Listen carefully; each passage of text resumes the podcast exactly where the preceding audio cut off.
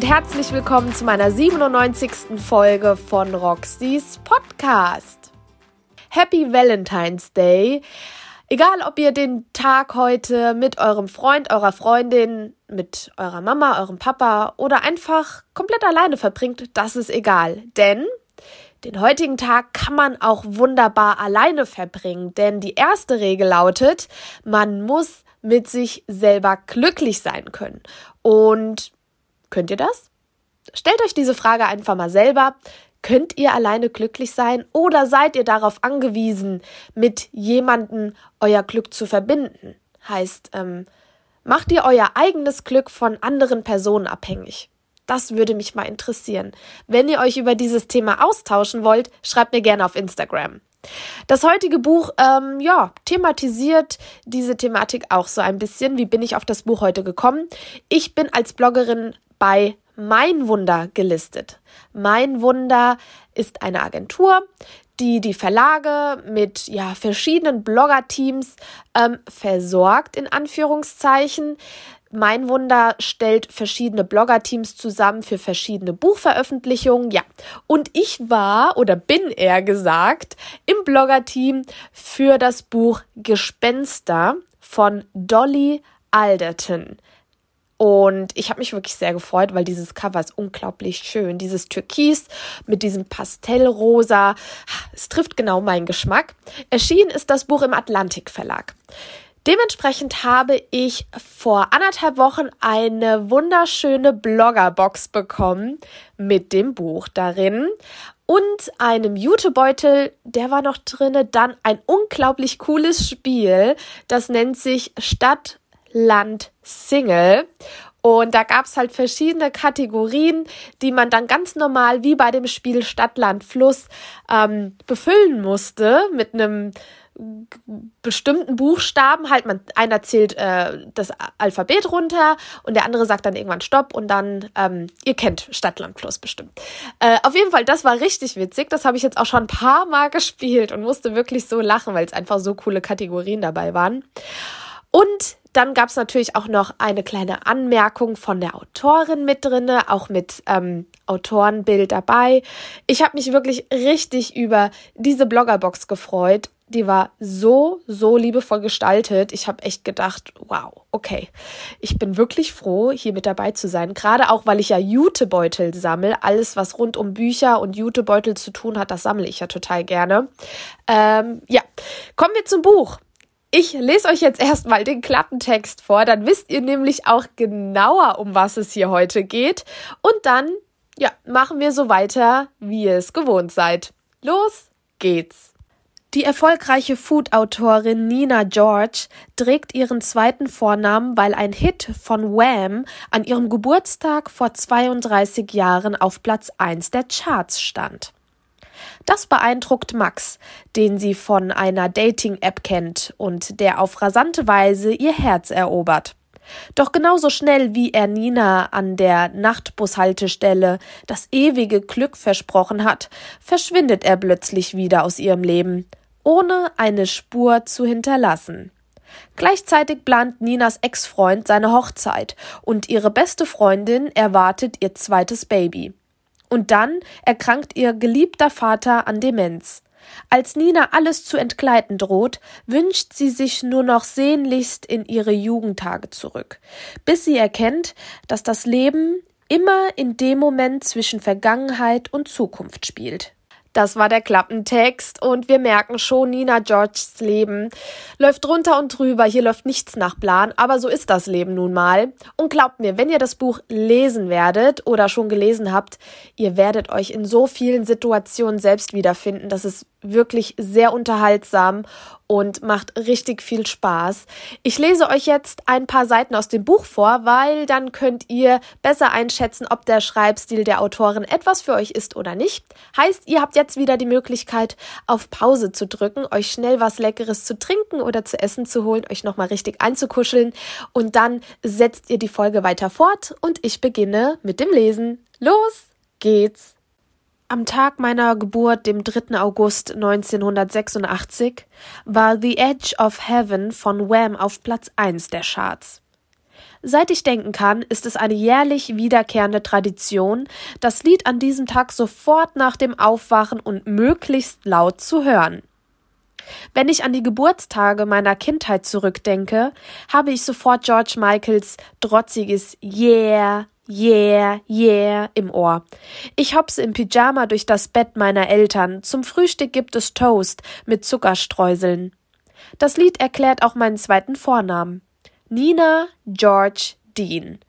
Als Teenie fand ich ihn unendlich peinlich.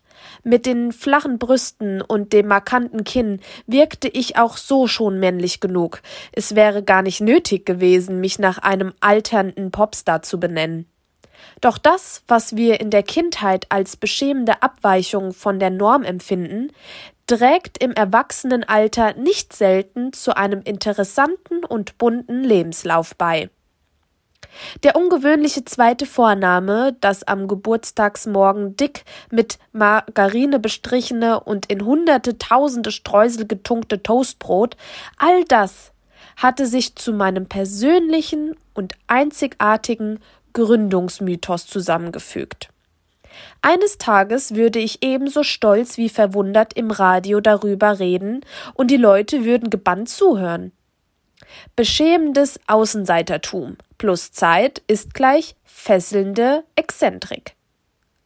An meinem 32. Geburtstagsmorgen am 3. August 2018 putzte ich mir die Zähne und wusch mir das Gesicht, während The Edge of Heaven aus den Boxen im Wohnzimmer dröhnte.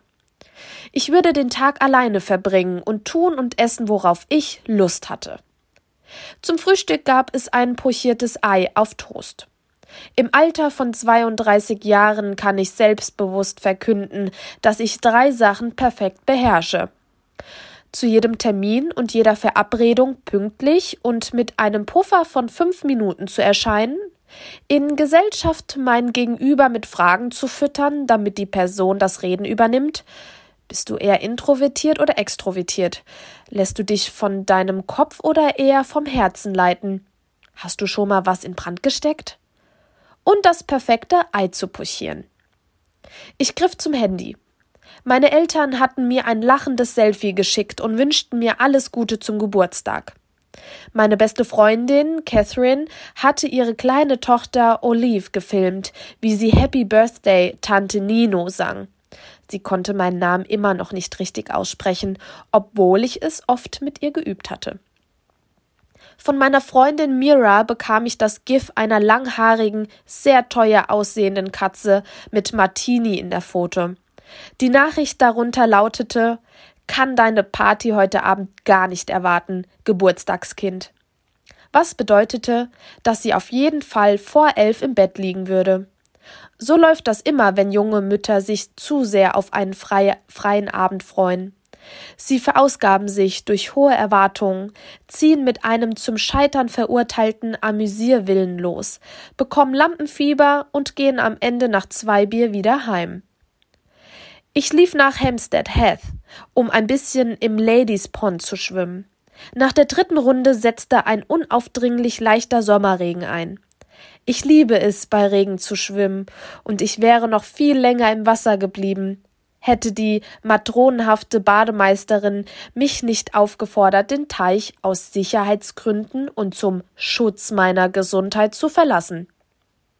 Ich sagte ihr, ich hätte Geburtstag, als könnte mir die Information eine inoffizielle Bonusrunde verschaffen. Aber sie wies mich darauf hin, dass ich im Wasser vom Blitz erschlagen und wie eine Scheibe Speck gebraten würde, und sie habe keine Lust, hinterher die Sauerei wegzumachen, ob sie heute Geburtstag haben oder nicht. Nachmittags war ich wieder zu Hause in meiner neuen und ersten eigenen Wohnung, einem kleinen Zwei-Zimmer-Apartment im ersten Stock einer viktorianischen Villa in Ashway. Die Maklerin hatte die Immobilie generös als gemütlich, individualistisch und renovierungsbedürftig beschrieben. Der Teppich hatte die Farbe von Instant-Kaffeekörnchen und fühlte sich auch genauso an. Im Aprikot gekachelten Bad gab es ein stillgelegtes Bidet und in der Kiefernholzküche waren zwei Schranktüren kaputt. Ich war überzeugt, dass ich für die Modernisierung bis an mein Lebensende würde arbeiten müssen, Aber wenn ich morgens die Augen aufschlug und die verkrusteten Putzwirbel unter der Decke sah, war ich jedes Mal überglücklich. Ich hätte nie gedacht, dass ich einmal eine Immobilie in London besitzen würde, und dass der Wunschtraum sich erfüllt hatte, machte sie zur schönsten Wohnung aller Zeiten. Ich hatte zwei Nachbarn. Über mir wohnte eine ältere Witwe namens Alma, deren Treppenhausgeplauder über erfolgreiche Tomatenzucht auf dem Fensterbrett ebenso reizend war wie ihre großzügigen Spenden von selbstgemachten Kibel. Im Erdgeschoss lebte ein Mann, dem ich noch nie begegnet war, obwohl ich nun seit Monaten hier wohnte und mehr als einmal versucht hatte, mich vorzustellen. Ich ging runter und klopfte an, aber nichts passierte. Alma sagte, auch sie habe noch nie mit ihm gesprochen. Allerdings habe sie sich einmal mit seiner Mitbewohnerin über die Stromzähler im Haus unterhalten. Ich hörte ihn immer nur, er kam abends um sechs von der Arbeit und war mehr oder weniger leise, bis er dann gegen Mitternacht etwas kochte und dabei fernsah. Für die Anzahlung hatte ich mein Erspartes zusammengekratzt. Außerdem bekam ich Tantemen für mein erstes Kochbuch Taste und hatte für das zweite, The Tiny Kitchen, einen Vorschuss erhalten. Taste war eine Sammlung von Rezepten, zu denen mich die Essensgewohnheiten meiner Familie, meiner Freundschaften, meine einzige Langzeitbeziehung, meine Reisen und meine Lieblingsköche inspiriert hatten. Zwischen den Rezepten erzählte ich abschnittsweise meine Lebensgeschichte. Die Grundaussage war, dass ich mich über meine kulinarischen Vorlieben selbst kennengelernt hatte. Erst auf diesem Umweg hatte ich erfahren, was ich im Leben wollte und brauchte.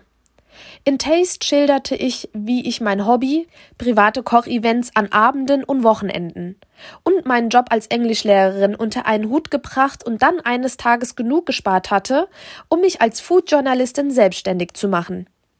Es ging darin auch um die Beziehung mit Joe, meinem ersten und einzigen Freund, und um unsere einvernehmliche Trennung. Er hatte nichts dagegen gehabt, dass ich über ihn schreibe. Das Buch wurde ein Überraschungserfolg und handelte mir eine eigene Kolumne in einer Zeitungsbeilage ein. Dazu noch ein paar Werbedeals mit Lebensmittelherstellern. Schlecht fürs Seelenheil, aber sehr gut für mein Bankkonto. Und einen zweiten Buchvertrag. The Tiny Kitchen war gerade fertig geworden. Das Buch handelte von der Zeit, als ich nach der Trennung von Joe in ein Einzimmer-Apartment ohne Vorratskammer gezogen war und davon, wie es sich dort gekocht hatte. Der Herd war so klein wie ein Spielzeug gewesen und hatte nur eine einzige Kochplatte gehabt.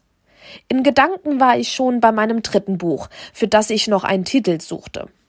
Es würde vom Kochen und Essen nach Jahreszeiten handeln und befand sich noch in der Entwicklungsphase.